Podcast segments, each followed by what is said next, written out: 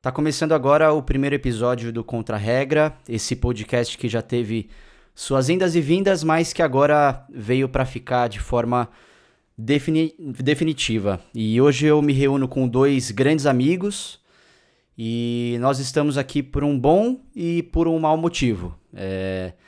O motivo ruim é porque numa sociedade dita como pós-moderna e evoluída, o, o tema do episódio de hoje não deveria nem ter a possibilidade de acontecer. Mas a gente precisa mais do que nunca falar sobre isso. E o motivo positivo é que nós vamos estar juntos toda semana aqui falando sobre os temas mais importantes da atualidade. Senhores, como muitas pessoas estão conhecendo vocês pela primeira vez, eu gostaria que vocês se apresentassem. Se, come... se você quiser começar, Cezinha, fica 100% à vontade. Ah, bom, primeiramente boa noite a todos, né? Boa noite, boa tarde, bom dia, não sei, boa madrugada, não sei que horário você, nossos amigos estão até escutando isso. É, meu nome é César Augusto, eu sou advogado, tenho 25 anos, sou um homem negro, né? Importante deixar isso claro. E estou aqui compondo contra a regra, graças ao convite do, do meu amigo Felipe, e desde já já agradeço. E tamo aí, né? Infelizmente, como o Felipe já falou, vai apresentar, o assunto é algo que choca ainda, ainda é muito forte. E estão aí para discutir. Boa. E você, Patrick, quem é você na fila do pão, cara? Bom, eu sou o Patrick, Patrick Monteagudo, no caso. O primeiro de meu nome. 25 anos, publicitário, igual nosso querido amigo aqui Felipe, do qual tive a imensa oportunidade de conhecê-lo na faculdade. Que é isso, cara. O e corintiano. É Ô, Sem defeitos. corintianos? Exatamente. Sim, opa! Bom, gente, antes da gente começar, eu acho que vale pontuar que eu e o Patrick, é, na nossa condição de, de pessoas brancas, a gente vai se ater apenas ao que nos cabe. E o nosso papel aqui é, junto com o César, levantar esses pontos de discussão e trazer alguns fatos históricos e por aí vai. É, a gente só está se sentindo à vontade para falar sobre esse tema porque o César está aqui com a gente fazendo esse papel de representação. É, esse vai ser um episódio movido a fatos, opinião e revolta por motivos óbvios. Então, senhores, não precisam nem se conter, tá? É, antes da gente entrar nas discussões que o programa de hoje está tá bastante completo, a gente precisa contextualizar o nosso ouvinte sobre o que aconteceu. A gente tem um, um pequeno descritivo de toda a situação do George Floyd, uh, de, né, desde uh, de segunda-feira passada, que foi quando ocorreu o caso. Então eu vou contextualizar vocês sobre o que ocorreu naquele dia 25 de maio. É, tudo começou com um relato sobre uma nota falsa de 20 dólares num supermercado. E a gente já sabe que terminou na morte trágica de George Floyd, um homem afro-americano de 46 anos que tinha acabado de ser preso pela polícia em Minneapolis, no estado de Minnesota, nos Estados Unidos. Um vídeo mostrando a prisão de Floyd viralizou depois do episódio. Nele aparece um policial branco, Derek Chauvin, com o joelho sobre o pescoço de Floyd enquanto ele está algemado e de bruços no chão. O Chauvin, de 44 anos, foi preso e hoje é acusado de homicídio. A morte de Floyd provocou uma onda de protestos em todo o país e, inclusive, já estão falando que uh, pode ser um dos maiores protestos negros nos Estados Unidos desde Martin Luther King. Isso a gente pode abordar ao longo da nossa, do nosso papo aqui. É, os eventos que levaram à sua morte ocorreram numa sequência de 30 minutos. Então, a seguir, a gente vai contar um pouquinho sobre o que aconteceu, os acontecimentos-chave ali, de acordo com o que mostram relatos de testemunhas, gravações em vídeo e algumas declarações oficiais. Então, a sequência começa no dia 25 de maio, depois das 20 horas, quando um funcionário da loja Cup Foods, né, um supermercado em Minneapolis, reportou uma nota falsa de 20 dólares à polícia. O funcionário ele acreditava que o dinheiro que o George Floyd tinha usado para comprar um maço de cigarros era falsificado. O Floyd vivia em Minneapolis há vários anos, desde que ele tinha se mudado de Houston à sua cidade natal no Texas. Ele trabalhava como segurança em estabelecimentos da cidade, mas como aconteceu com milhões de norte-americanos, ele foi demitido em meio à pandemia do novo coronavírus. Ele era um cliente regular da Cup Foods. É, o Floyd também era conhecido como alguém amigável e gentil que nunca causava problemas. Quem disse isso foi o próprio dono da loja em entrevista à NBC. Mas o dono da loja não estava trabalhando no dia em que a prisão ocorreu e ele afirmou que, ao denunciar o bilhete suspeito, o seu funcionário, um adolescente, estava seguindo o protocolo correto. Na ligação para o 911, lá, o 911, o número do serviço de emergência dos Estados Unidos, o funcionário disse a uma atendente que pediu que o homem devolvesse o maço de cigarros, mas que ele, o Floyd, não queria fazer. O diálogo aparece em uma transcrição de chamada telefônica publicada pelas autoridades locais. Uh, o funcionário afirmou que o homem parecia bêbado e que não estava sob controle de si mesmo, segundo a transcrição. E logo depois da chamada, aproximadamente às 8 horas e 8 minutos, uh, dois policiais chegaram ao local. O Floyd estava sentado com duas outras pessoas em um carro estacionado numa esquina. Depois de se aproximar do carro, um dos policiais, o Thomas Lane, sacou sua arma e ordenou que Floyd mostrasse as mãos. Em um relatório sobre o caso, os, fi os fiscais não explicam por que o Lane uh, achou que deveria sacar a arma. O relatório diz que Lane colocou as mãos em Floyd e o puxou para longe do carro.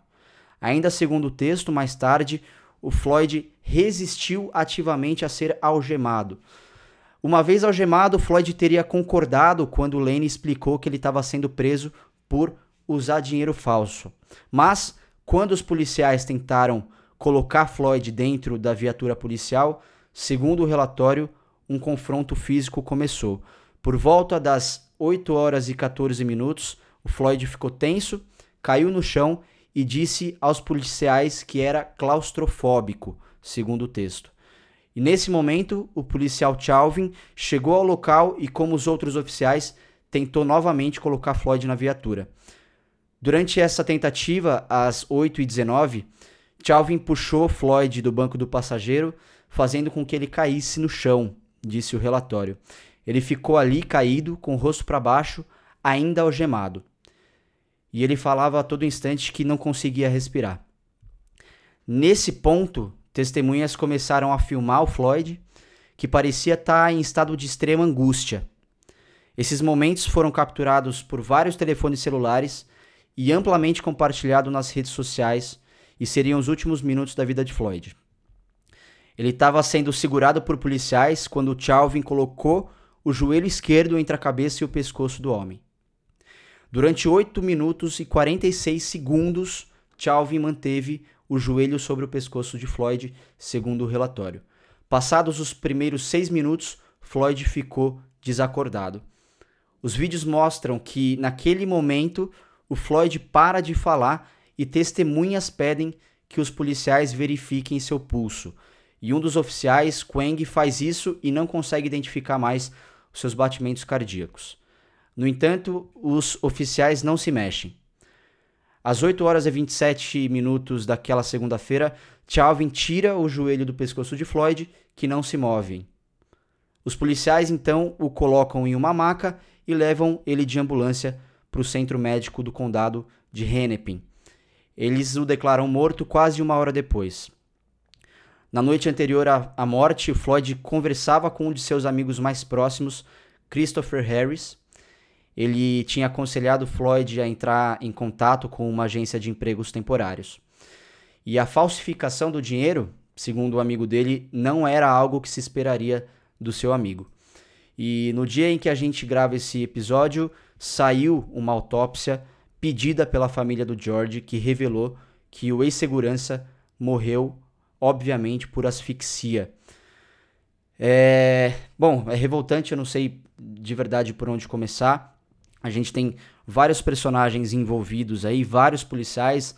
Nitidamente no vídeo dá para entender que, que ninguém quis salvar o George, muito pelo contrário, foi um assassinato de um policial, um policial do Estado. Então, é, primeira, primeira pergunta aqui, antes da gente começar para os assuntos é, mais relacionados à opinião e tudo mais. O, o Derek Chauvin, que foi o, o policial responsável pela morte dele, ele demorou um pouco para ser para ser acusado de homicídio, né? Porque primeiro ele foi afastado junto com os outros policiais uh, do seu cargo, mas ele não foi preso de imediato, né? Posso começar falando? Claro. É, então, é, o Derek Chauvin, que é o policial, o assassino do George, eu vou começar dessa forma, eu não vou amenizar o, né, pro, pro lado dele. É, tem relatos de que ele já tinha 18 queixas na polícia por é, mau comportamento, por abuso de autoridade, né? Eu queria perguntar para quem está nos ouvindo, se você fosse o dono de uma empresa e você tem um funcionário que toda hora tem reclamação contra ele, o que, que você faz?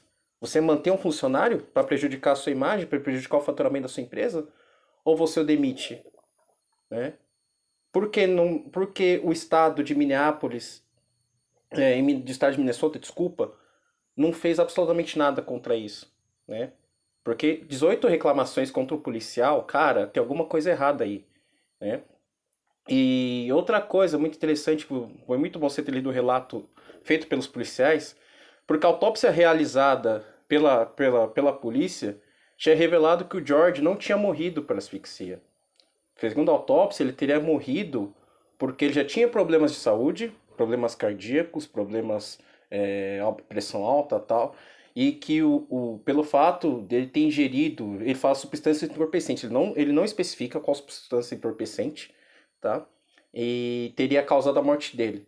Ou seja, até após a morte de um negro, o sistema tenta culpar ele da própria morte. Tipo assim, ele morreu porque ele tinha problemas de saúde, ele morreu porque ele era tinha, tinha ingerido álcool.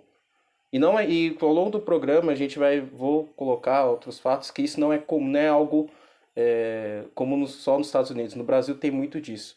Então é, demorou muito para na minha opinião ser preso. Ele está sendo acusado por homicídio culposo culposo. Culposo, tecnicamente, é quando não há intenção de matar. Quando não tem dolo, né? Intenção de matar, né? É... Desculpa, eu desconfio, eu não conheço alguém que não tem intenção de matar pisar sobre o pescoço de alguém por quase oito minutos, tá? Se fosse uma área extremamente sensível do corpo, é, né? Enfim, eu não... Todo mundo tem, mas tem um conhecimento básico disso. Então, assim, me parece muito é, é, o sistema tentando limpar a barra, né? E a última coisa que eu queria comentar, eles disseram nos relatos deles que o George tentou reagir, o George, né, não sei o que, não sei o que mais. Tem, eu acho, é, é tão descarado que você é, já saiu novas imagens, estão disponíveis no YouTube, no, no Facebook, Twitter, de que o George, quando ele foi, é, os policiais chegaram para prender ele, ele não reagiu. Em nenhum momento ele, ele brigou ou lutou com os policiais. Ele simplesmente ele se levantou, ele virou as costas, foi algemado, e ele fazia perguntas, tipo assim, o que, que eu fiz, então, sobre o que está acontecendo e tal. E tudo isso por causa de 20 dólares. Por causa de um maço de cigarros, por causa de uma nota falsa. Né? Agora eu faço uma pergunta, quem nunca é, teve uma nota falsa ou sabia que estava andando uma, portando uma nota falsa? Eu já, sem querer, já andei com nota falsa, até com moeda falsa. Né? O cara chegou, enfim, né? Olhou e falou, isso aqui é ideia falsa tal. Só que eu não sabia, não, talvez ele nem tivesse, não tinha intenção. Né? E mesmo se tivesse a intenção, nada justifica você pisar sobre o, o pescoço de uma pessoa por oito minutos com, com, com o joelho, né? Então, é, esse. Desculpa o meu primeiro comentário já ser longo, mas é, é preciso deixar claro algumas coisas. Sem dúvida. E o. E, cara, e, e o revoltante é que assim, a gente é, sempre quando existem esses casos de racismo explícitos nos Estados Unidos e aqui no Brasil também, é, o, o, revoltante é, é de fato a, a, a, diferença da tratativa que o Estado dá para um negro e para um branco. E isso é muito nítido. Isso é muito nítido.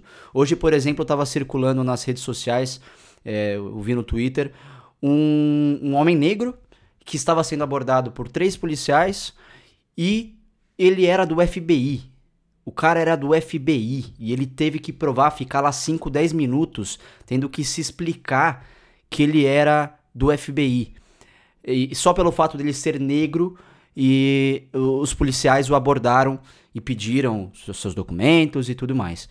Então, assim, é, é muito nítido, sempre quando acontece acontecem uh, casos maiores como esse do George, acontece todos os dias nos Estados Unidos, acontece todos os dias no Brasil, mas quando esse, esses casos tomam uma proporção, fica muito nítida a, a diferença de tratativa que o Estado tem uh, dependendo da sua cor de pele. Né? Ô Fê, inclusive eu vi esse vídeo que você mencionou. É, no caso, o, esse agente do FBI ele já, tava, ele já tava, tinha sido algemado pelos policiais. Então, Exatamente. é uma coisa, é uma coisa absurda. E eu queria aproveitar também no que o César comentou, que me chamou muito a atenção, foi principalmente na parte que tentaram justificar é, é, alguma atitude dele sobre o uso de entorpecente. Que Sim é uma coisa que é muito comum, principalmente nos Estados Unidos, desde os anos 70, porque foi basicamente dessa forma que aumentou tanto a população carcerária dos Estados Unidos, que desde a década de 70, no caso, o Nixon, como proposta de campanha, ele usou o, o mote de campanha Lei e Ordem, que foi por um acaso o que, acho que foi no domingo é, do dia anterior que a gente está gravando isso, o Trump tinha postado no Twitter dele, e que foi a mesma fala de mote de campanha do Nixon. É, muito por conta disso que a população carcerária dos Estados Unidos aumentou tanto e, no caso, aumentou por, pela, pela população negra e que foi é, consolidado depois pelo Ronald, o Ronald Reagan na década de 80, sempre com esse mote de combate às drogas. Uhum. Uhum. Sim. É, é importante, completando o que o, que o, o Patrick colocou de maneira brilhante, é, é sempre bom lembrar que a população americana está algo em torno de mais de 300 milhões de pessoas. Os negros representam 13% dessa população, ou seja, algo em torno de 30, 40 milhões de pessoas no máximo. Só que eles são maioria, acho que 70% da população prisional americana é composta de negros. Então, né, é, e como você falou no início também, é um cara que perdeu o emprego devido ao, à pandemia do coronavírus. E tem relatos de que, é, isso eu vi no Twitter, acho que do Tanguy Baghdadi, que é o comentarista do G1 de política internacional, de que tanto o, o Derek Chauvin e o George Floyd trabalharam juntos num restaurante em, em Minneapolis. Então, eu, eu, não, eu não sei se os dois se conheciam, mas eles trabalharam juntos, né? Então, fica aí, né? Sim. Não, e tem toda, toda a questão do fator histórico americano, porque, enfim, essa questão racial nos Estados Unidos, ela não é, ela não surgiu eh, ontem, né? Ela, ela tem uma questão histórica muito enraizada lá. Então, é, não sei se começa daí, provavelmente não, mas a gente tem a, Guerra de Secessão, né? Que é a famosa Guerra Civil Americana, onde você tem ali é, o norte versus o sul, é, com a questão da, da escravidão dos negros muito forte, que depois culmina na, na 13ª emenda. Então, é, enfim, é, é uma questão histórica dentro dos Estados Unidos que, por mais que existam alguns mecanismos, algumas lutas ao longo do tempo, de fato, parece que a, a realidade do, do negro americano ela não muda com o passar dos anos, né? Ou seja, é, você, é, Perdão, César. É que o Fê comentou da 13 terceira emenda. A própria 13 terceira emenda, por si só, ela já tem uma falha muito grande. Porque o que acontece? Ela, ela proíbe, sim, a escravidão nos Estados Unidos, só que tem uma brecha que ela, ela não proíbe para prisioneiros, no caso. Então, o que aconteceu, principalmente nos estados do, dos confederados, é que muitos, muitos negros começaram a ser presos injustamente por diversos tipos de questão para voltarem a ser escravos. E os tipos de crimes que eles eram presos eram extremamente triviais. Eram, sei lá, vadiagem, por exemplo, é, ociosidade, são coisas absurdas. Inclusive crianças eram presas e continuavam sendo escravas. É, é assim, É, é, algo, é algo assim que deixa no, os nervos à flor da pele, a pele falar disso, né? É, se a gente parar para pensar bem, o, os estados, desde a Guerra da Secessão, como você muito bem colocou, Felipe, é, até a, a causa negra foi sempre utilizada, dependendo do, de quem estava no poder, foi sempre utilizada a, a favor é, para proteger um movimento maior. Né? Não era assim, ah, pela causa negra, mas era como, usado como boi de piranha, vamos dizer assim. Por exemplo, a Guerra de Secessão né, dos Estados Unidos. Vocês não acham estranho o fato de ter uma guerra de secessão e não ter a participação de países europeus na guerra? Porque, por exemplo, eu cito os estados do Sul eram é, é, basicamente um, um, estados exportadores de algodão para países como França, Inglaterra tal. Né, estados do norte mais industrializados, tá? já pensando numa, no contexto de industrialização. É, o Abraham Lincoln, que era o presidente dos Estados Unidos na época, para evitar, evitar a participação de potências como França, Inglaterra tal, e tentando o, fortalecer a política de isolacionismo, que foi muito forte no início dos Estados Unidos, tipo assim, de, ó, ó, a gente não se envolve em problemas dos europeus, os europeus não interferem nos nossos problemas. O que, que ele joga? Ele fala assim, não é uma guerra não é uma guerra contra é, só o, o, o Sul, é uma guerra contra a escravidão. Então, imagina só na época, países como França, Inglaterra, que já estavam, já tinham sido. Que, é, França que tinha passado pela Revolução Francesa, o Iluminismo e tal, pegaria mal para a França assim, pô, tá apanhando uma guerra, né? Contra. Pô, não vou apoiar o lado escravista aqui, né? Vou pular fora. E os Estados do Sul contavam com isso, contavam com esse apoio, né? E depois da 13 terceira emenda, é, é muito importante saltar que o negro nos Estados Unidos ele sempre foi tratado como mercadoria, né? Então, maus tratos. É, o livro da Angela Davis, por exemplo, é, Mulheres, Raça e Classe, que é um livro essencial. Se a gente quiser entender a opressão dos Estados Unidos, a opressão racial dos Estados Unidos, tem que ler esse livro, tá? E que, que, que faz muitas, é, tem muitos reflexos, não reflexos, vamos dizer assim, é, tem muitas semelhanças com o que acontece no Brasil, certo? Por exemplo, estupros eram muito comuns, você uh, uh, contra mulheres negras, além, além, do, além da, da chibata, além da, das, dos castigos físicos, das privações de comida, ainda as mulheres ainda sujeitas, su, é, sujeitas ao quê?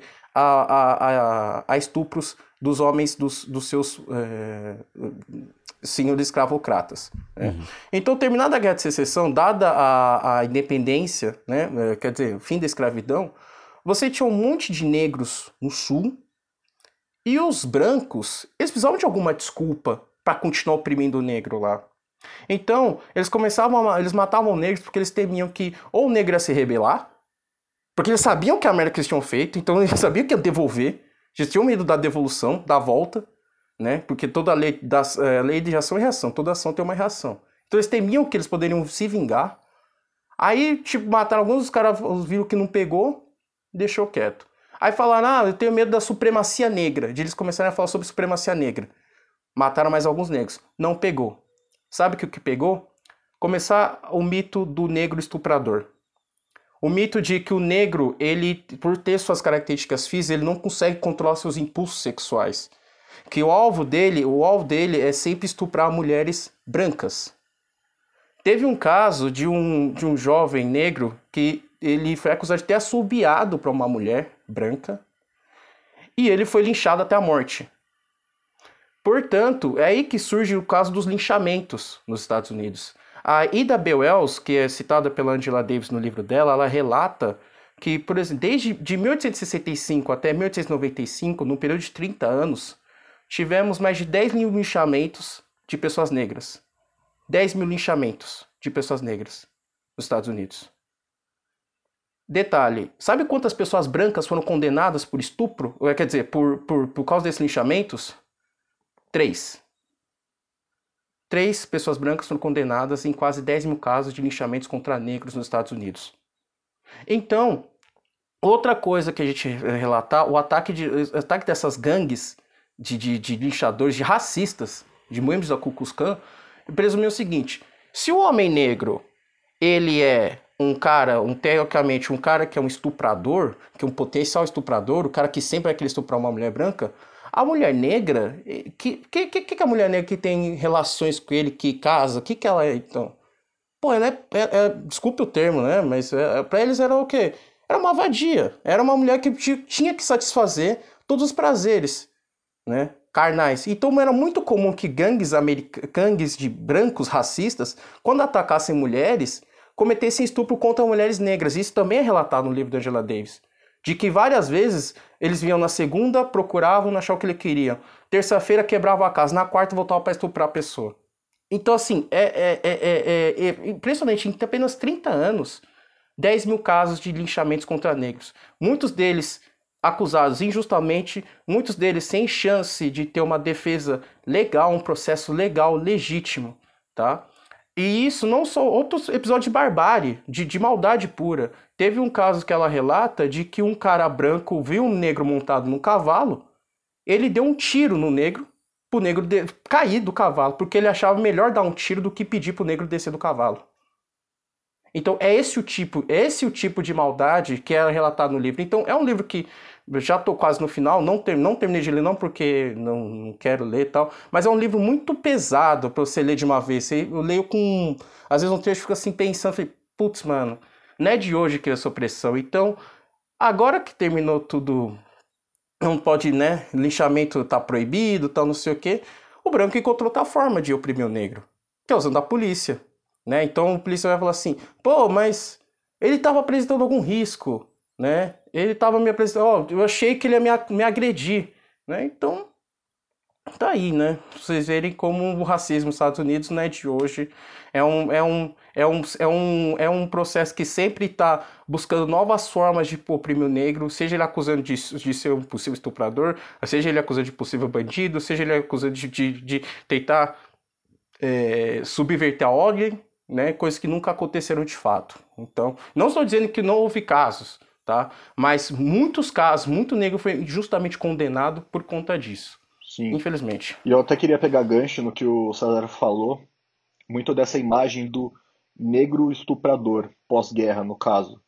É, foi, querendo ou não, foi uma coisa que foi salientada na própria indústria do entretenimento dos Estados Unidos. É, quem assistiu o documentário da 13 terceira emenda no Netflix vai entender do que eu estou falando. Teve lá o filme que, que foi lançado logo após a guerra, o Birth of Nation, ou O Nascimento de uma Nação, que foi um filme que ele mostrou é, cenas do que foi a guerra sobre uma ótica do branco que ele queria ter contado. E nela ele estereotipa to toda hora o negro como uma figura deplorável. Ele é uma, aquela figura é, carnavalesca, nojenta, que foi que foi instaurado por, pela própria indústria de entretenimento. E até em uma das cenas tem, que, é, que a, a, acaba sendo uma cena bem forte no filme, que é de um negro que tenta estuprar uma mulher e essa mulher acaba se atacando de um penhasco. É, esse foi um filme que ele fez muito sucesso na época, acho que ele foi um dos primeiros blockbusters da história da, dos Estados Unidos.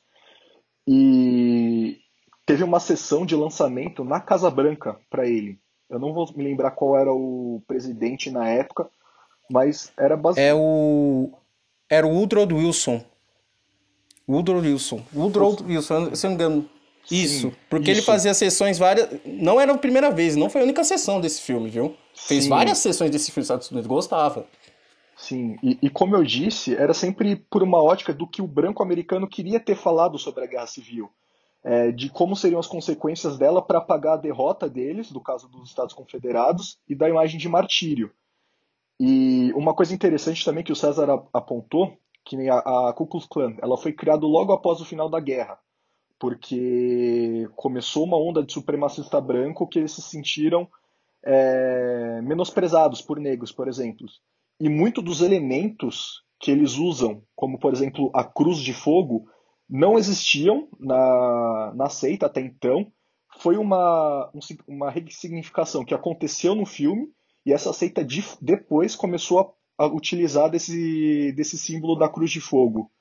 Então, querendo ou não, a própria indústria do, do entretenimento americano colaborou muito para essa imagem. Impulsionou isso, né?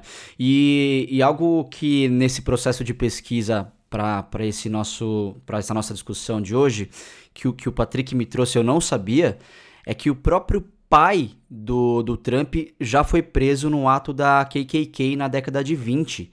Então, assim, é, o presidente atual dos Estados Unidos, né, é, a gente sabe que ele tem uma ligação com, com grupos super, de supremacistas brancos. Então, assim, é o Estado declaradamente racista, né? Sim.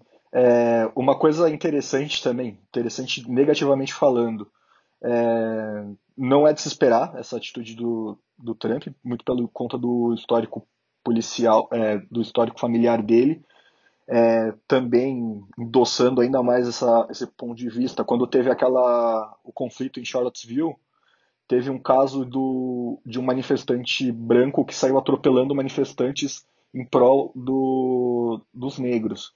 E o, teve uma fala do Trump relativizando isso, falando que o, os, os manifestantes eram tão violentos quanto os, os nazistas. Nossa. Pois é. Não me. Cara, né? é, pois é. Não, e, e eu acho que é, essa discussão sobre os protestos, ela também tá muito ali na, nos jornais, nas redes sociais, que eu tenho visto muita gente, uh, cada um de um lado, inclusive grupos negros divergindo sobre essa questão, e eu queria saber a opinião do César sobre isso. É, César, a gente tem visto nos, nos Estados Unidos, aí durante esse, essa onda de protestos aí que já chegou, se não me engano, no sexto ou sétimo dia, acho que no sexto dia, e a gente tem essa, essa narrativa, né? De um lado, tem a, a galera que acha que não pode quebrar tudo porque isso uh, você dá mais argumentos para os racistas serem racistas e, e falarem que, ó, oh, tá vendo, olha como essa gente é e tudo mais. E de um outro lado você tem é, a galera defendendo o contrário. Você tem o pessoal que defende que, já que a gente sofre opressão, a opressão histórica, a maneira da gente corrigir e reparar esse erro é, não é na, na base do diálogo, é na base da, de queimar os carros, de, do, da calamidade pública. O que, que você acha de tudo isso, César? É, primeiramente, eu preciso deixar claro minha opinião em relação aos protestos que estão tá acontecendo a, a, em todos os Estados Unidos. Eu sou super favorável a quebrar tudo e eu vou explicar o porquê disso. Porque para chegar a esse ponto de precisar quebrar tudo para ser ouvido, é porque eles já tentaram diálogo e ninguém os escutou, tá? É isso, isso, isso, isso deixar claro porque é, não faltam exemplos de líderes negros, de pessoas negras que tentaram, por meio do diálogo, por meio da conciliação, evitar que chegasse a esse ponto. E a gente vive numa sociedade que preza muito mais a propriedade, os bens, do que as vidas humanas. Isso, se isso, se isso causa indignação, se a única forma de causar indignação e chamar a atenção das pessoas é quebrando coisas, então não vejo problema algum, tá? Porque foram todos os meios possíveis de conversa, de, de, de diálogo, foram praticamente exauridos, tá? Então, assim, é... eu não tenho nada contra isso. É... a gente, os Estados Unidos, é, os Estados Unidos têm Martin Luther King, inclusive é uma discussão muito interessante, né? Que eles dizem assim Uh, coloca o Malcolm X e, e Martin Luther King dizendo, aí tem gente que fala, por exemplo, eu não sei se vocês viram no Twitter, né? É, o filho do Martin Luther King postando que algo, de, algo que ele ouviu do pai, né? É, falando que o, o a, saques, essas coisas são é a, é a reação das pessoas que não foram ouvidas, né? Aí um monte de branco comentando lá, é, mas seu pai não dizia isso, seu pai foi diferente. Gente, o pai dele foi assassinado por supremacistas brancos. O pai dele fez protestos. Gente, o filme Selma, por exemplo, aquele filme muito bem feito, marchas. Mar... Não, não tinha nada de mais pessoas marchando pelo direito de terem esse direitos civis. E como é que a polícia reagia? Dando tiros. Como é que as pessoas, eh, os brancos reagiam? Batendo. Sabe? Então, assim, é muito cômodo é, é, é, é, é, muito cômodo chegar e falar assim: ai, gente, não pode destruir coisa, não sei o que, não sei o que mais. Mas todo dia, todo dia, você vê um negro sendo assassinado por motivo torpe. Se a gente parar para pensar bem, o Eric Gardner, é, é Eric Gardner, que foi morto em 2014, por mesmo, né, que, que recebeu um mata-leão, dizendo que eu não consigo respirar, eu não consigo respirar. Cara, de um tempo pra cá, recebendo não deu, tipo, você vê, o, teve duas semanas atrás, se não me engano, teve um, eu esqueci o nome desse cara, me desculpem, mas que ele tava correndo, tá, correndo, um pai e um filho brancos, armados, se acharam direito de ir lá perseguir o cara e matar o cara. Teve diálogo? Chegaram, perguntaram, o que, que tá acontecendo? Ó, tem suspeita aqui, a gente tá achando foi você. Não teve diálogo. Chegaram, pegaram, encolaram o cara e atiraram. É, é, sempre, é, é, sempre essa mesma maneira de, de tentar dizer que é, é, do, vejo muito dos brancos querendo mostrar como o negro tem que reagir. Eu, eu, acho, eu acho que isso, isso, independente de esquerda ou direita, eu vejo muito do branco tentando mostrar para o negro quando tem que reagir, como ele tem que reagir, o que ele tem que falar, o que, que é racismo, o que, que não é racismo, mas só pela ótica do branco, tá? Então, a gente tenta ver muitos casos aqui, aí eles dizem assim, mas vocês podiam, vocês podiam mandar, representantes legais, vocês podiam constituir deputados, senadores. A gente fez isso aqui no Brasil. Só que vocês assassinaram. O nome dela é Marielle Franco. Entendeu? Então, quando a gente tenta as vias legais, a gente também é assassinado. Quando a gente tenta as, quando a gente precisa ir pra rua, a gente tá precisando ir pra rua para protestar, para parar de nos matar no meio de uma pandemia. A gente tá precisando sair na rua, quebrar tudo pra gente pedir pros caras a gente parem de nos matar. Isso já é demais. É, né? Então, assim. Sim, não, e, e cara, e é, é bizarro porque é exatamente isso, assim, eu tava vendo hoje Uh, a, Globo News, né, ela tá fazendo uma cobertura assim muito completa sobre, sobre os protestos lá nos Estados Unidos, mas era bizarro porque você tinha cinco pessoas brancas ali comentando sobre os ocorridos, os repórteres também brancos e as pessoas que estavam falando ali, né, o, os âncoras que estavam falando que era um absurdo quebrar tudo porque é, essa não é, esse não é o jeito legal de protestar, todos brancos né? E, então isso vai diretamente na linha que você falou, César, que é, é a população branca tentando ditar a todo modo o que um negro deve fazer, né? Então é, é lamentável. É, só para concluir, só para ver como essa frase, essa, essa afirmação é tão hipócrita, a própria história dos Estados Unidos, um dos principais eventos que impulsionaram a independência dos Estados Unidos foi a revolta do chá de, em Boston, em 1773, se não me engano. Né? O que, que aconteceu? Exatamente a mesma coisa. O Império Britânico estava querendo dar, é, é, forçar novos impostos sobre os colonos ingleses na, na, na América. E os colonos ingleses assim, olha, olha, Império Britânico, a gente até, a gente até pode é, aceitar esses impostos aí, mas a gente precisa ter uma voz no parlamento, né? Alguém que nos represente lá no parlamento britânico. A coroa britânica negou esse direito. Então, o que, que os americanos fizeram? Quando chegou um carregamento de chá, a gente precisa lembrar que na época o chá era algo é, caro, né? Era algo que estava ganhando muita importância, de muito, grande valor. Né? de grande valor. O que, que aconteceu? Chegou o carregamento de chá no, no, no, no, no num porto em Boston. É, americanos nativos, né? É, é, pessoas que já tinham nascido lá, se fantasiaram de índio, pegaram o carregamento de chá e jogaram no mar. Isso não é vandalismo? Isso não é quebradeira? Então, isso é assim, é, é, depende de quem está fazendo isso. Depende de quem está fazendo isso, muda a narrativa. Eu vi, por exemplo, no Washington Post, eles colocaram duas matérias, né? Uma, quando o, o, era em relação aos protestos dos negros nos Estados Unidos, né, pelo fim da violência, eles assim, estão vandalizando tudo, não sei, não sei o que mais. A outra colocava a mesma coisa sobre Hong Kong, em que protestantes também estão quebrando tudo, pedindo maior autonomia em relação à China, eles colocavam eles como heróis defensores da liberdade, não sei, não sei o que mais. Ué, qual que é a diferença? É, é, é, é o famoso quando convém. Né? Quando convém, muda a narrativa. Para o americano, quando é, é, é, é, quando é um protesto interno, é sempre violência. Porque a, a, a América sempre, os Estados Unidos sempre passou aquela ideia de ser o país da liberdade né? O país do sonho americano, de qualquer um pode progredir, que só você vê aqui tudo vai acontecer, aquele, né? Aquele, aquele comercial de família de margarina, né? O American Way bonito. of Life, né? É, American Way of Life, todo mundo bonitinho, sorrindo, feliz, isso que é uma mentira, tá? Isso é a América de verdade. A América tá acontecendo, o que tá acontecendo na América é uma crise é, de saúde tão grave quanto a, a gripe espanhola de 1918, uma crise econômica tão grave ou pior é, que em 2008, perto quase do, do que está acontecendo, que aconteceu em 1929, e uma crise de direitos civis, é, uma crise entre negros e brancos tão grave quanto as manifestações de, pelos direitos civis em 1968. Só que tudo de uma vez só.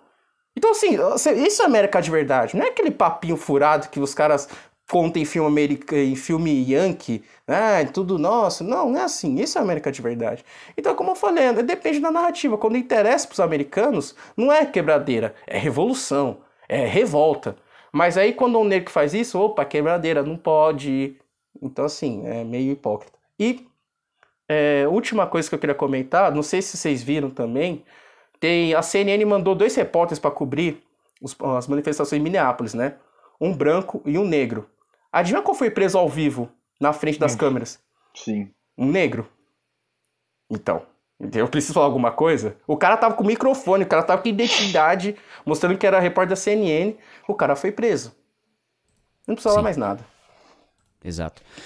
E, bom, mudando um, um, pouco o foco da nossa, da nossa conversa aqui, mas um, um assunto curioso e, e interessante da gente falar também é, em relação às figuras públicas, atletas, celebridades que se pronunciam sobre esse tipo de caso. A gente teve nos Estados Unidos o, o, Colin Kaepernick, é, que joga futebol americano e tudo mais, ele é famoso lá, ele fez o, o gesto é, durante o, o, hino lá, não lembro que ano que foi, o Patrick que conhece mais do esporte pode me lembrar. É, mas enfim, ele é um simbolismo dessa luta uh, do, do, do, povo negro americano.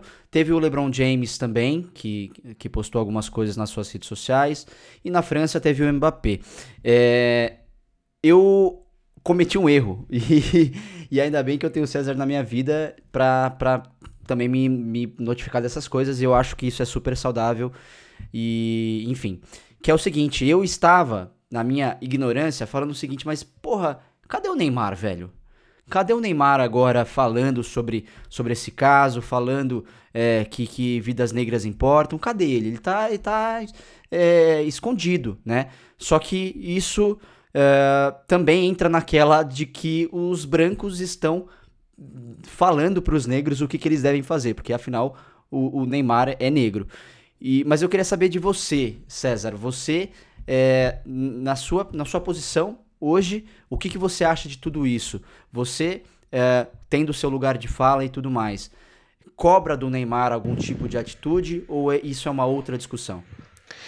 É, eu acho que essa discussão, eu acho que eu vou falar bastante agora, porque isso nos traz para um caso que eu queria ter falado antes, que eu vi muita antes de falar disso, falar sobre essa comparação e, e, é, e essa comparação ilusória de que o movimento negro norte-americano é melhor que o movimento negro brasileiro, né? Que muita gente falou, é assim que tem que protestar, aí negro brasileiro, você é omisso, você não sei o quê. Bom, a gente tem que lembrar que eu faço uma pergunta para vocês. É, vocês, né, que todos nós cursamos, né, escola, ensino médio e tal, vocês se lembram de da professora de vocês terem falado sobre alguma personalidade negra, falar que Machado de Assis era negro, falar sobre a revolta da Chibata, a revolta dos malês, tipo, estudar a história do negro no Brasil? Tipo, vocês têm uma aula sobre história negra no Brasil? Não. Não. É. Então, a gente, o Brasil, ele tem uma dívida enorme com a sua própria história, tá? E uma delas, eu vejo muito que é a história do negro no Brasil, ela é muito, ela é muito esquecida de propósito, tá? Porque a gente fala do envolvimento de negros nos Estados Unidos, pô, eu vejo Michael Jordan, Michael Jordan se posicionou, né? Finalmente. O LeBron James, tal, esses caras, mas a gente não olha os contextos. Pô, os caras tiveram um Martin Luther King, os caras tiveram Malcolm X, eles tiveram movimentos desde sempre, né? Nos Estados Unidos, por exemplo, tem um feriado, de, né? Eu acho que não lembro exatamente quando é, mas tem o um feriado do Martin Luther King, tem Black Month History, que eles contam histórias de pessoas negras, né? E aqui no Brasil, por exemplo, o feriado da consciência negra não é um feriado nacional. Tem municípios que dão, municípios que não dão. Um, vocês não acham estranho viver em um país em que não tem uma, um museu, um memorial sobre a escravidão negra? 300 anos de escravidão e a gente não tem sequer um museu aqui. A gente vai no bairro da Liberdade, sabe, aqui em São Paulo, né? Bairro da Liberdade conhecido por, pela sua cu cultura oriental, japoneses, coreanos, chineses, né? Antes daquilo lá, aquele era um lugar onde que vendiam-se negros. E negros eram espancados ali. Você passa por lá, eu já fui passar pela Liberdade, não tem um memorial lembrando sobre isso. Nenhum. Tá? Nenhum. Aí o cara branco diz que quer que a gente vá pra rua, que a gente quebre coisas. Ele não se esquece, ele se esquece. Vou trazer o exemplo da revolta da Chibata. 1910, João Cândido, o, o, o, o, o almirante negro. O que, que aconteceu? Basicamente, acabou a escravidão, só que por conta de um decreto permitia que a Marinha punisse com 25 chibatadas né, qualquer é, desordem, né, desobediência tal. Um cara negro tomou 250 chibatadas, 10 vezes mais que o limite da punição. A revolta estourou, né, a revolta da chibata, os, os caras falaram assim, meu irmão, o, o, o, um, o João Cândido tomou conta, né, tomou conta do navio, apontou os cães para o Rio de Janeiro e falou o seguinte, se vocês não pararem de tirar essa merda desse decreto que permite chibatada, a gente vai bombardear o Rio de Janeiro. Tem relatos de que os ricos fugiram e, o, a população mais pobre ficou lá para ver né, se, se aconteceu tal. Né? Só que não aconteceu, o decreto foi revogado, só que isso custou para ele a expulsão da Marinha. Tá? Ele combateu a opressão dentro da Marinha e foi expulso. A recompensa dele foi ser expulso. Ele morreu é, é, com os 89 anos, só que depois que ele saiu da Marinha, ele virou um vendedor de peixe. Então, assim, é muito fácil, no lugar de, de, de fala do, do, do, branco, quieto lá, falar assim: ô negro, vai lá, vai lá, vai lá se, se colocar seu corpo na frente dos policiais para levar tiro. Vocês querem que lembrar o que acontece no Chile? Quantas pessoas perderam o olho por conta de manifestações? Que até alguns times, no, quando voltou a Superliga chilena, eles colocaram em homenagem, né, uma, uma mão no olho, em homenagem àqueles que perderam o olho, né, mais de 200 pessoas, né? Então fica aquele questionamento, né? Pô, é, é, e você vê como os protestos dos Estados Unidos são diferentes. Porque você vê pessoas, não só pessoas negras que estão protestando, pessoas brancas estão lá. Pessoas brancas estão se colocando como escudos para poder os negros poderem protestarem, porque eles sabem que o policial não vai atirar num cara branco. Inclusive eu vi um vídeo de que eles puxavam, os brancos puxavam grades, né, contra os policiais, e os policiais fazendo um esforço danado para não bater neles, cara. Era impressionante, ficava assim, mano, ninguém não vai bater? Porque se fosse um negro ali, já teria descido o cacete. Já teria derrubado tudo, feito, nossa, né, o caos. Não pensaria duas vezes, né? Não pensaria duas vezes.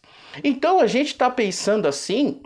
É, outro caso rapidamente, disse que ia falar do Haiti, eu vou trazer o um exemplo por que do Haiti.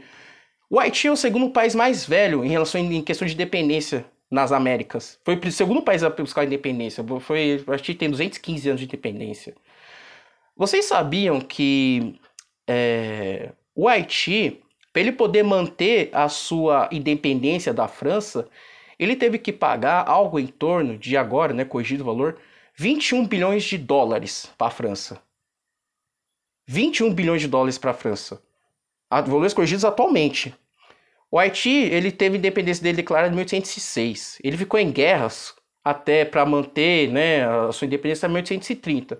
Chegou o rei da França e falou assim, amigo, ou você paga a gente por conta do que aconteceu, ou a gente vai e volta tenta tomar vocês. Porque Haiti era uma, era uma ilha rica, né? Era uma, era uma possessão francesa rica, né? Era importante para eles. O Haiti falou assim, beleza, a gente aceita. O Haiti ficou pagando isso até 1947. Mais de 100 anos pagando para poder manter sua independência. Para um país que diz que é liberté, égalité, fraternité. O cacete. O cacete. A França, dos, a França dos maiores são um dos países mais criminosos que eu já vi em relação aos negros. Bélgica não fica atrás disso. Bélgica, por falar nisso, a Bélgica matou 10 milhões de negros no Congo.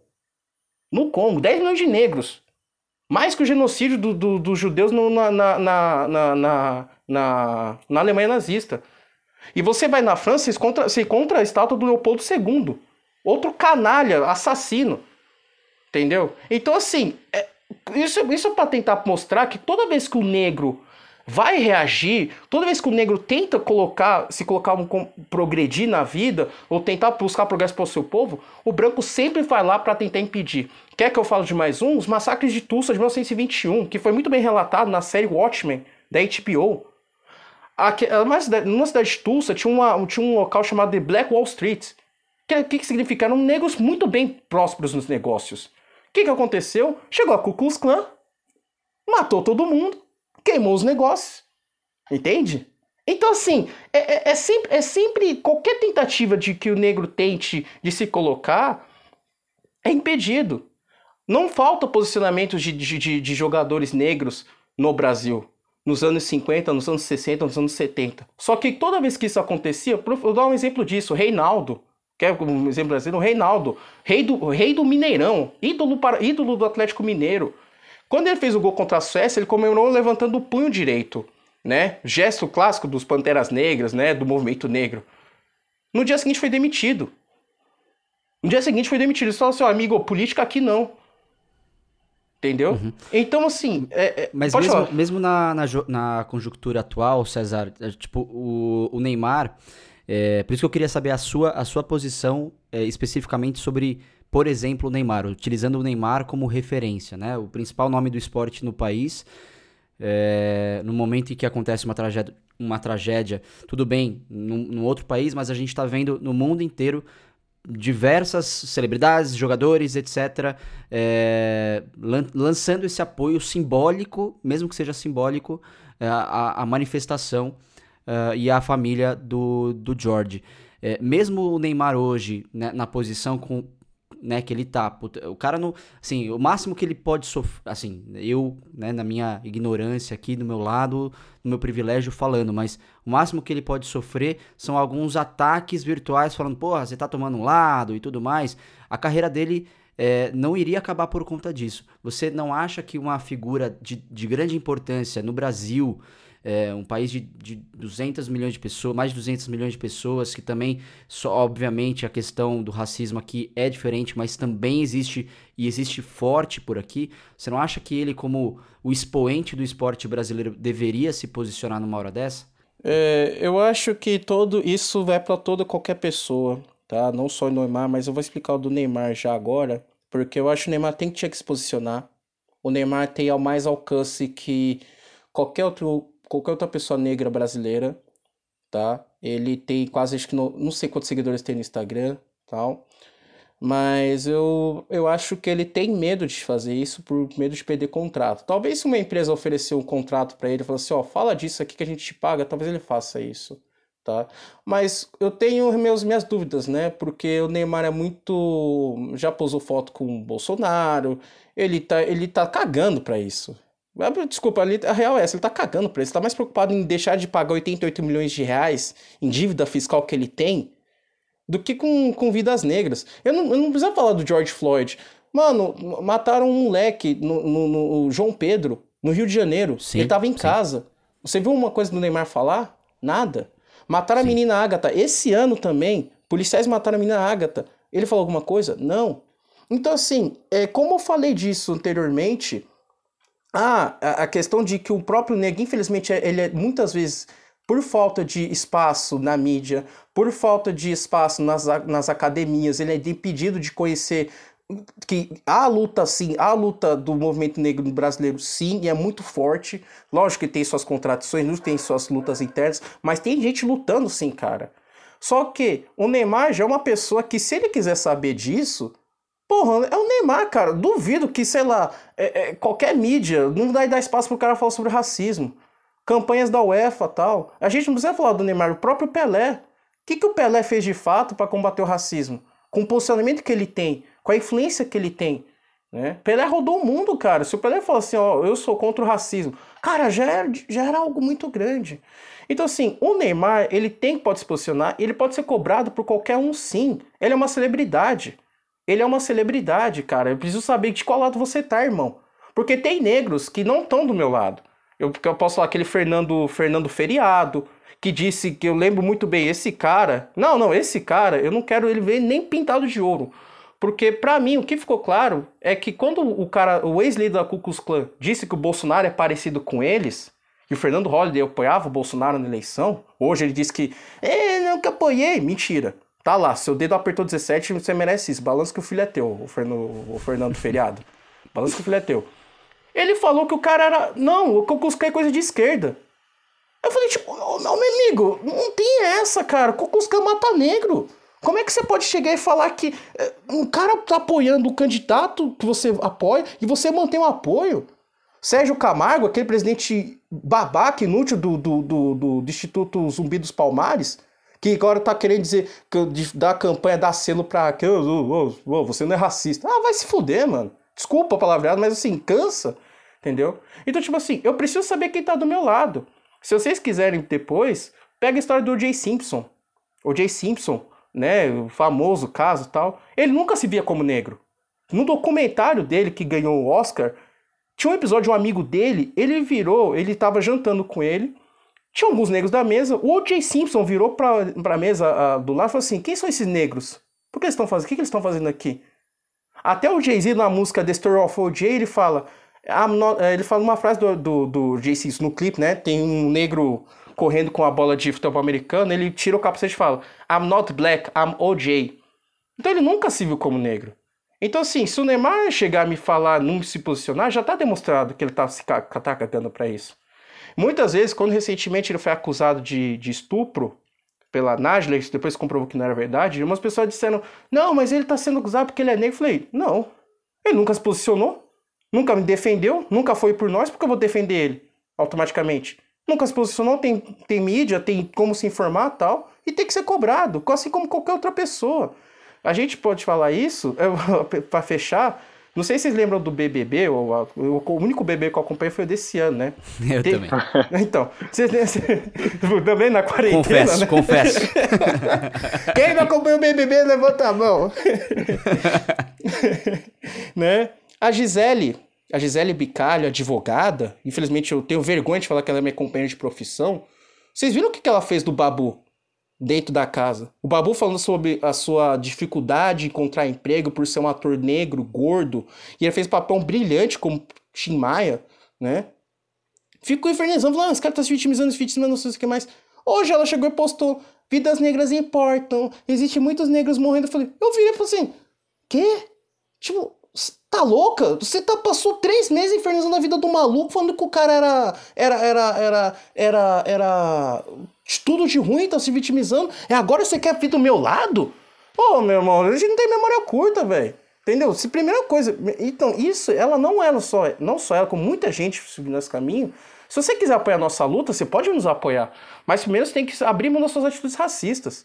Ela não pediu desculpas pro Babu. Já terminaram o BBB, já mais de dois meses. Eu nunca pedi desculpas pelo que ela falou. É a mesma que ela mantém. Então, assim, é, o Neymar, assim, não me interessa. O que eu fico feliz é que gente como o Mbappé se posicionou, o Gabriel do Corinthians se posicionou, o Gabriel do Flamengo se posicionou, o Vinícius Júnior se posicionou. Rodrigo Góes, aquele do Santos, né, que tá lá no Real Madrid, também se posicionou. Rodrigo. Entendeu? Então eu acredito. É Rodrigo, né? Como alguns falam. Rodrigo, Rodrigo, Rodrigo, é Rodrigo. É, Rodrigo, é Rodrigo Raio, né? Bom jogador, eu torço pra esses moleques aí, Mbappé, serem bem sucedidos, né? E, e para mim ficou feliz com isso. Não, se o Neymar não quiser, tudo bem, o problema é dele. Eu tô feliz que muitos mais, muitos negros, brancos também, aproveitaram do seu privilégio e se posicionaram contra o que aconteceu no, nos Estados Unidos, né? Então, eu, o Neymar, para mim, é caso perdido já. E eu sei que com ele, enquanto ele estiver na seleção, a gente não ganha o Hexa, desculpa. Hexa com o Neymar não rola, esquece. Já, já não foi. Rola. Já não vimos rola. que não rola. Já, já, já vimos não rola. experiências aí, não deu certo. Mas é, é... Cara, é complexo, complexo. O, esse lance da Marcela é, é, é, muito foda, né, cara? Porque ela, durante meses ali do, dentro da casa. É, puta, não foi uma vez, né? Foram várias situações ali onde ela externava uma situação ali onde ela, ela, ela era assim, tinha um viés mais racista. Mas, e essa questão de, de se posicionar, é, eu, eu não duvido. Eu, cara, eu, pra, eu tenho mil, 1.400 seguidores no meu Instagram. Qualquer coisa relacionada a, a política, apoio ao movimento negro e tudo mais, eu penso mil vezes antes de postar para entender a conotação que aquilo vai ter e para entender se, cara, se aquilo que eu tô fazendo, sabe, tá servindo de alguma coisa ou não. Mas o que deve estar tá, é, existindo de influenciadores que se utilizam desse momento para ganhar holofotes, né, cara? É um negócio que não é brincadeira, não. Não, é sempre, por exemplo, né?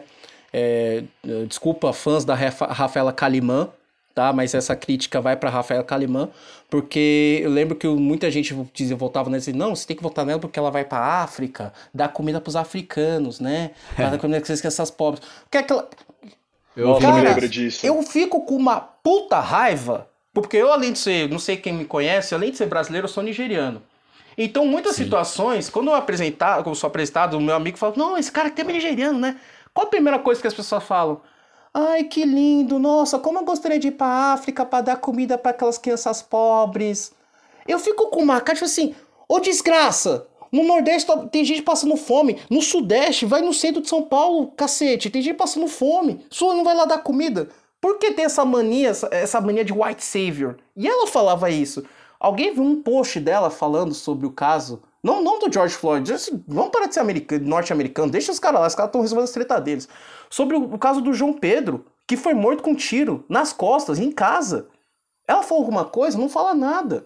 Então a gente tem que cobrar posicionamento desses caras sim. Não só o posicionamento deles, como o posicionamento das marcas. As marcas também estão querendo se aproveitar disso, é legal, é bacana postar, mas por favor, vejam os quadros deles. Vê se tem algum negro lá dentro. Vê se tem algum negro em posição de liderança, né? Eu, eu já fui, eu fui, eu fui para uma um evento, né, da Juventude Negra, lembro disso na, eu não vou falar o nome da, da empresa, mas é uma gigante do setor de farmacêuticos, inclusive tem um time na Alemanha, então já pegou, já pegou o nome, beleza? Obrigado, né? E assim, eles falavam, chegava lá assim, não, o empoderamento negro, não sei o que, não sei o que, mas a gente foi dar um passeio pela área da empresa, os negros mais bem é, é, cotados, vistos lá, eram tudo trainee. Não tinha nenhum diretor negro. Tudo bem, mentira, tinha um vice-diretor, né? Que era da empresa que essa empresa comprou e manteve o cargo. Mas só. Só, não tinha diretor, não tinha supervisor, nada, era tudo trainee. Eu ficava olhando aquilo assim, o que, que eu tô fazendo aqui, cara? Tipo. É papo, é papo pra você poder você continuar sendo bem visto, entendeu? Porque fica feio falar que você não é contra o racismo, né? Fica feio só falar, né? Então, é, é, é, a gente tem que ficar atento nisso, né? Se isso vai ser só mais um movimento, como você falou, Felipe, para ganhar like, ou se veio para ficar. Uhum. Porque o que eu tô vendo muita gente falar é assim, eu não aguento, eu vi vários amigos meus, uh, amigos meus, brancos conhecidos, assim, gente, eu não aguento mais tanta notícia ruim sobre protestos, sobre a morte desse cara, sobre matar um menino. Eu falei, cara, é isso que a gente vive todo dia. Ser negro no Brasil é isso. Isso só tá sendo exposto agora, né? Só tá sendo exposto. Racismo nunca deixa. Não é que os casos de racismo estão aumentando. É que o racismo está sendo filmado. O racismo está sendo filmado. Já diria e... o Will Smith, né? Já diria o Will Smith, exatamente. Só para lembrar um caso, pra falar nisso, eu, é, teve o caso, por exemplo, de espancamento de Rodney King. Não sei se já ouviram falar desse caso? Vocês um, já ouviram falar desse caso do Rodney King ou não? Já ouvi falar. Não conhece? Eu não conheço. Bom, tem alguns amigos, amigos que não conhecem, não. né? O Rodney King, ele era um, um cara negro em Los Angeles e ele foi parado pela polícia por estar dirigindo alta velocidade. E ele foi espancado por 10 policiais brancos. A diferença é que o, que o espanco foi filmado. Isso. Tá ligado ah, agora? Qual, foi filmado. Ah, tá ligado? Agora, então, ligado. foi filmado. A comunidade negra falou assim: porra, beleza, filmaram um bagulho, né? Vai, não tem como escapar. Porque isso não quer dizer que isso não acontecia antes, mas não era filmado. Aí chegou no julgamento. A partir do momento que você tem prova, né? Tem exatamente uma prova cabal. Os caras bateram no maluco, 10 contra 1, né? O que, uhum. que aconteceu? Levaram para julgar, o, o, local do julgamento saiu do centro da cidade, levaram para um local chamado Simi Valley, né? No, no condado, no mesmo, no mesmo condado. Só que o local era de maioria branca e de parentes de policiais. Então o júri composto foi de maioria branca. E o que, que aconteceu? Os policiais foram absolvidos no primeiro julgamento. Dois dias depois, acho que três, dois ou três dias depois, não exatamente, uma menina, de, acho que Latasha, eu não lembro o sobrenome dela, me desculpem, Latasha foi morta por uma comerciante sul-coreana com dois tiros por causa de 2,50, 2 dólares e 50 centavos. E isso gerou os tumultos de Los Angeles, que por três dias quebraram a cidade. É isso que eu tô falando, entendeu? Para um povo negro estar tá se revoltado, eles tiveram algum motivo. E eu falo assim, meu, se você não condena um cara que espanca a, a, um, um, negro, se você condena uma mulher que mata uma criança negra de 13 anos a, a pagar uma multa e, dias, e prestar serviço comunitário, essa foi a pena da, da, da comerciante. Uma multa e de prestar serviço comunitário. Mano, vou quebrar o pau, não adianta. E tanto que isso é explorado no documentário do, do J. Simpson, que explica por que os maioria dos julgados negros votou a favor da absolvição do O.J. Simpson. É uma das entrevistadas falou isso: olha, eu votei por vingança mesmo. Vocês não condenam os caras que matam nós, por que eu vou condenar um meu? Esse foi, esse foi assim, né? Assim, isso, isso é uma questão, uma problemática, ok tal. Mas é compreensível. Porra, eu, eu, vejo, eu cresço aqui, vejo muita gente matando um primo meu, tio meu, pai, é, pai, entendeu?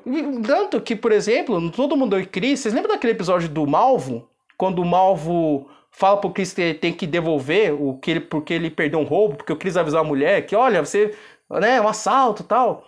E o pai do Chris inter, intervém na situação e o Mal fala, pai, né, em reconhecimento. O que, que o narrador fala? Ele não ficou assustado por causa do tamanho do meu pai.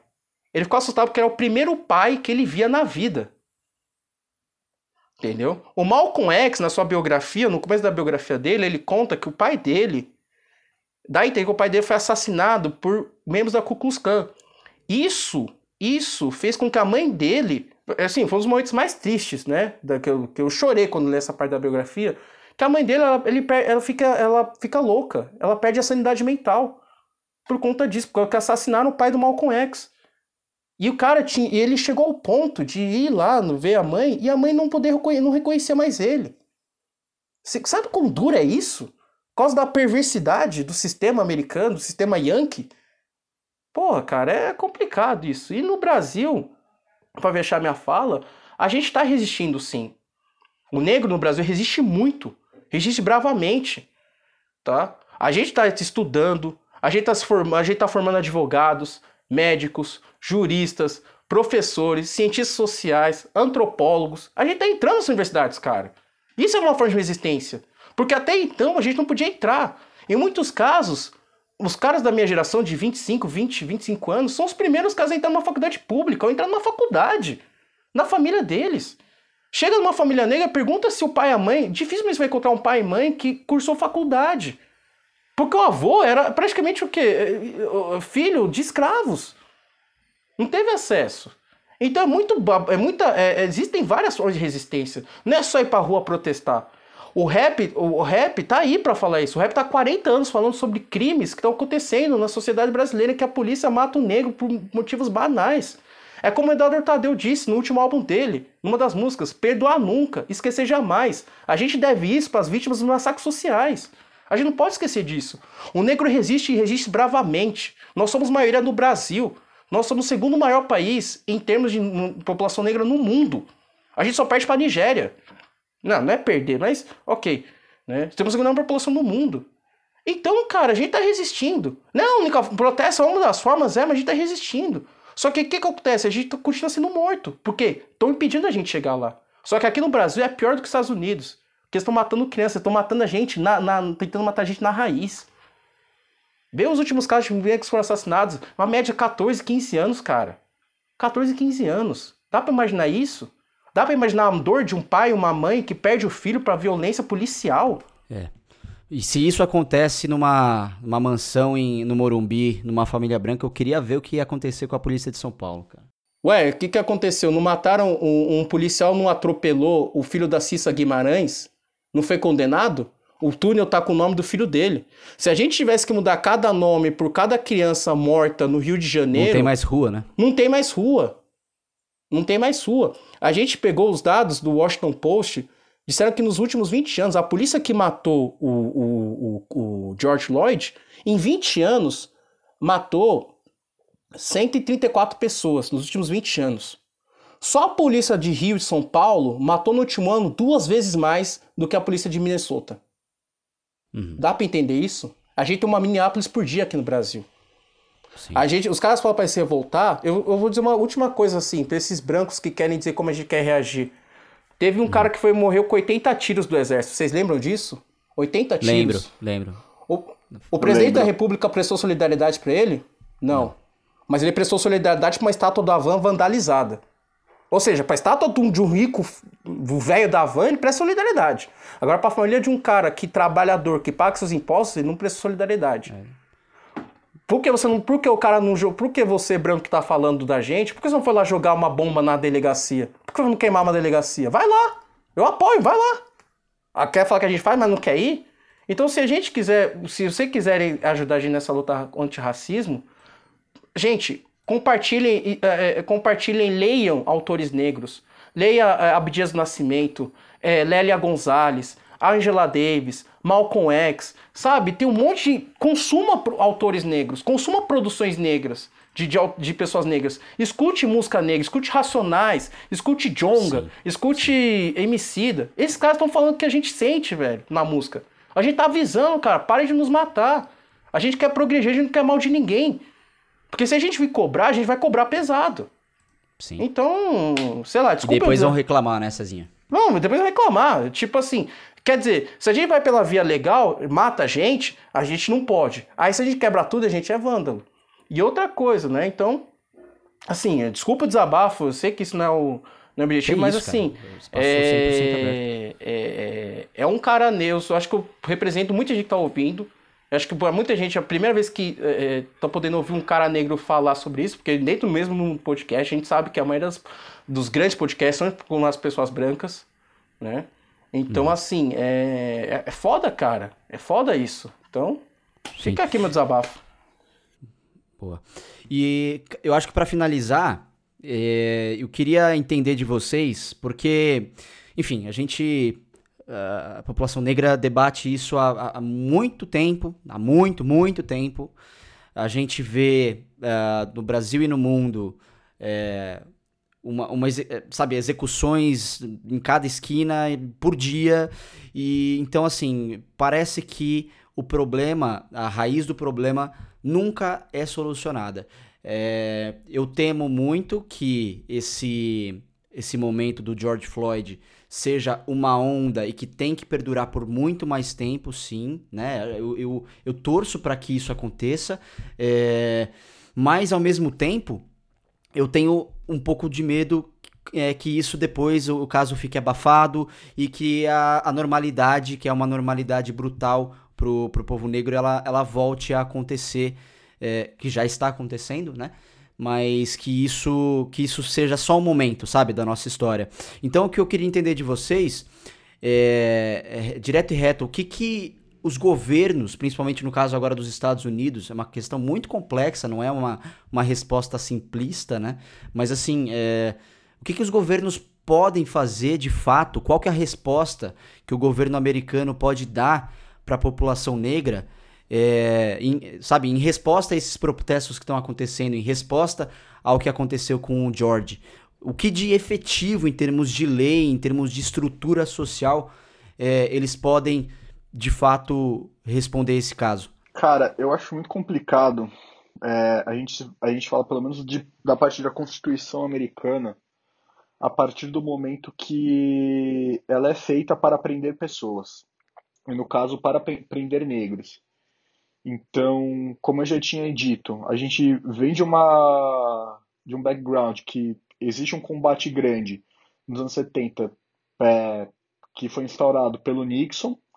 É, nos anos 80, o Reagan deu continuidade e nos anos seguintes, o Bush pai também foi a mesma coisa, é, que no caso onde ele pautou toda a campanha dele sobre a falta de crime, da falta de justiça que se tem nos Estados Unidos, onde ele usava Willie, Nor William, Willie Orton, que é um, um prisioneiro americano que ele foi acusado de estuprar uma mulher e matar o namorado dela. Então, toda a base de comunicação da campanha foi com base nesse crime que faltou, puni é, faltou punição para esse preso.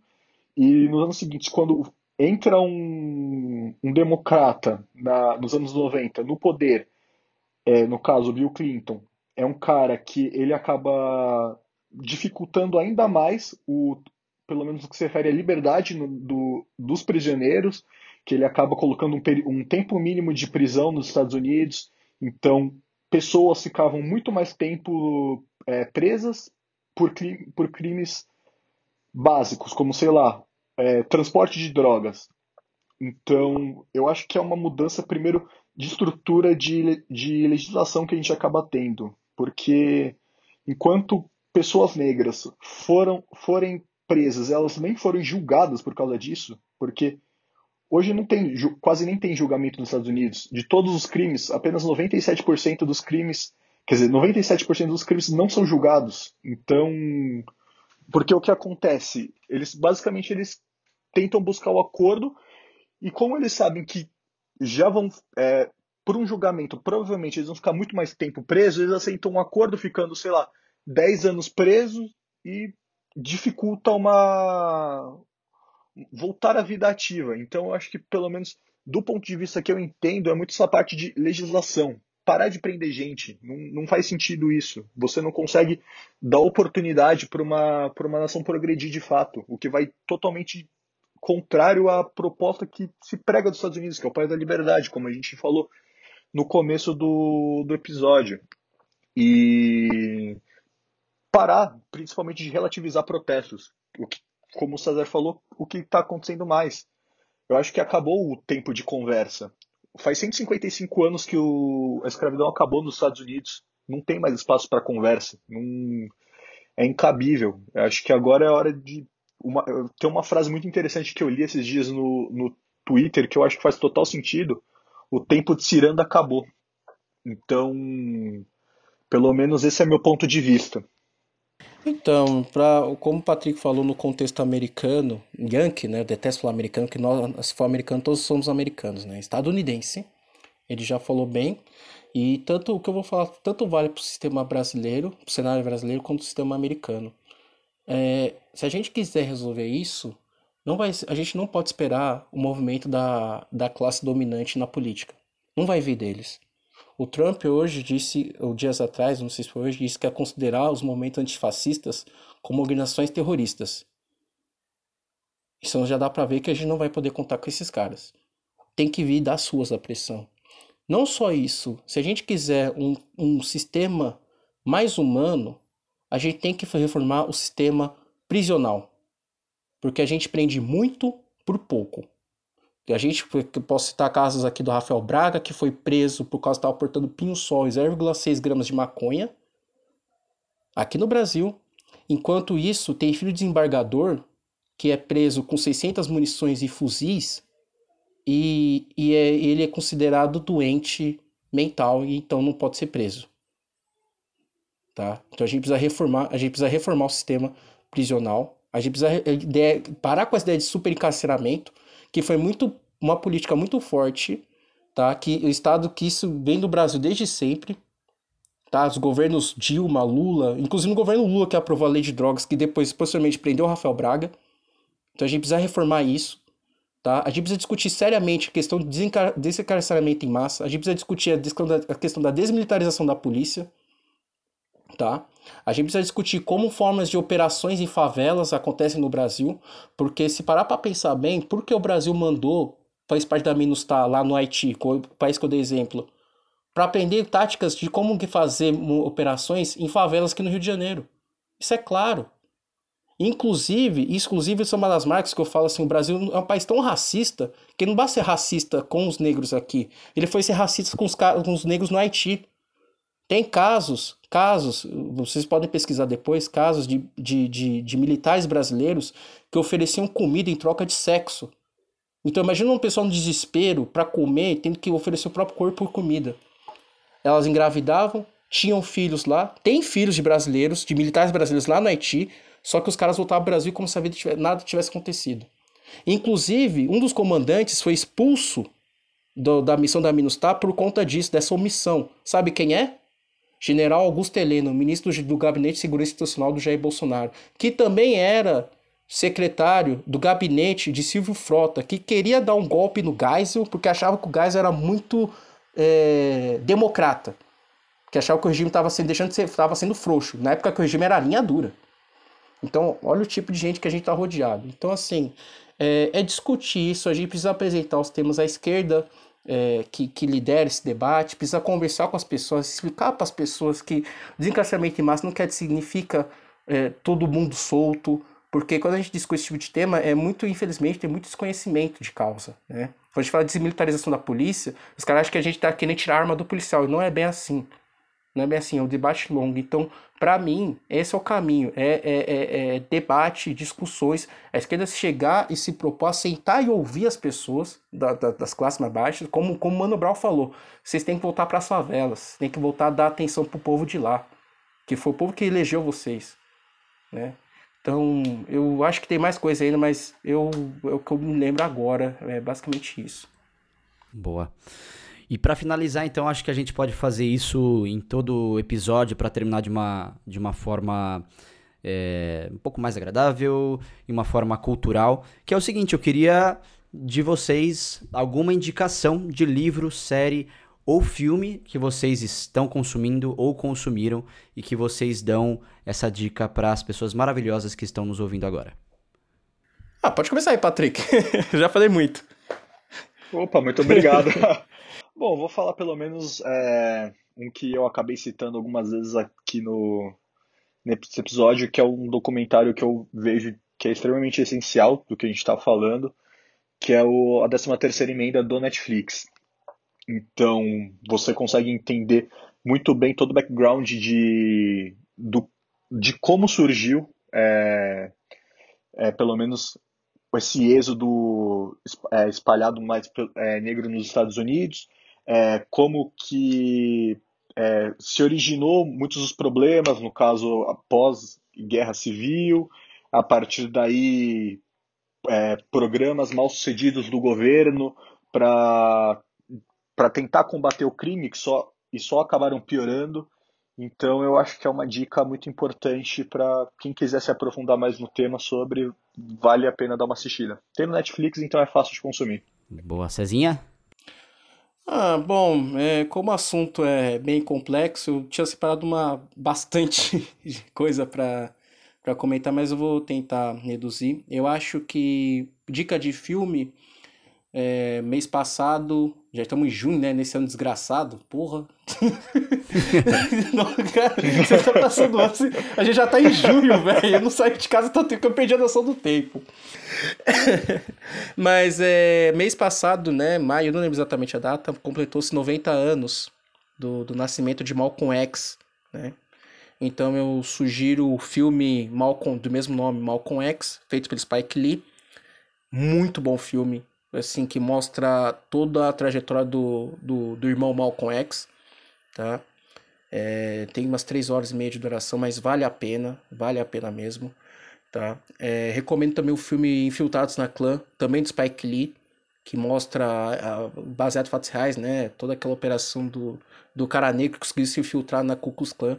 E eu tô falando de filmes pesados, filmes que mostram a, a, a, a realidade pra gente ter uma ideia do que é realmente o racismo nos Estados Unidos. De livros, eu recomendo, como já falei aqui também, o livro da Angela Davis, Mulheres, Raça e Classe. É um livro muito importante de uma feminista negra, de uma comunista, é, que debate vários assuntos, desde, como eu falei, desde o mito do estuprador negro, a situação do negro durante todo o século, final do século XIX, início do século XX, a luta pela, pela a pela emancipação, pelo voto feminino, que também é cercado de racismo. Então é uma autora muito importante que eu recomendo para qualquer pessoa que queira se inteirar sobre o tema. E para deixar algo mais leve de série, né? Porque nem tudo na vida é, é desgraça, eu comecei a ver nesses tempos o The Office, né? É Olá. uma série. É, Brilhante. The Office, mano, The Office, assim, maravilhoso. Michael Scott, S2, Creed, é, Dwight, eu amo esses caras, velho. Eu gosto muito desses caras. E é uma série que eu, ah, no início, eu não queria ver, porque o Michael me causava muita vergonha alheia, cara. Eu ficava, nossa, meu Deus, mano, que cara branco, mano. É a intenção. Ah.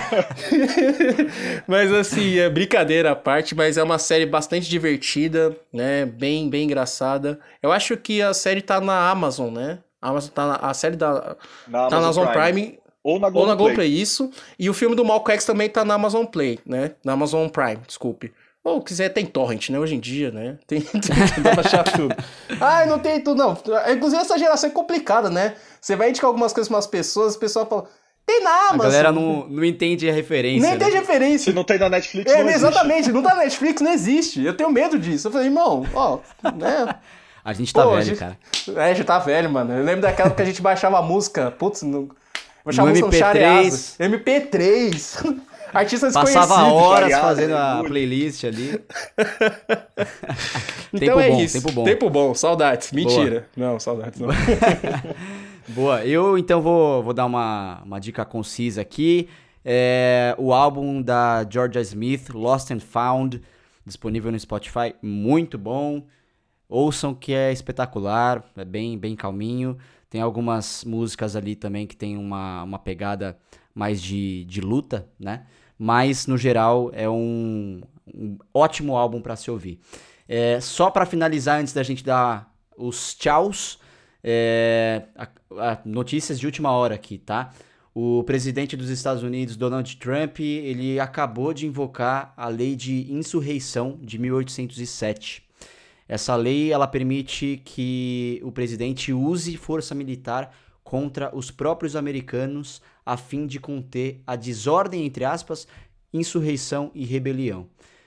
É, então, enfim, vamos ficar de olho aí mais esse absurdo aí do, do governo americano em relação a tudo isso que está acontecendo. É, bom, deixem agora então para a galera seus arrobas aqui para o pessoal começar a seguir é, esses dois maravilhosos, por favor. Ah, bom, meu Instagram é arroba Cesgusto, tá aberto aí. é, quem quiser conversar, trocar uma ideia, falar o que, que achou, o que, que achou que faltou, quer sugerir tema pra gente discutir aqui, né? Pra poder trazer pros meus amigos, fica aí no Instagram aí. Boa, Patrick, Monte Patrick, né, o seu? Monte Patrick Temudo. Se você quiser ouvir, ver ótimos conteúdos de culinária, principalmente, que é o que eu tenho mais feito nessa quarentena. Legal. despertando verdadeiro meu- Masterchef. Meu lado do chefe, tamo aí. Boa, boa. Senhores, muito obrigado pela companhia, pelo papo. Espero que todos tenham gostado. A gente se fala na semana que vem. Beleza. Tchau, tchau. Obrigado. Tchau, gente. Valeu.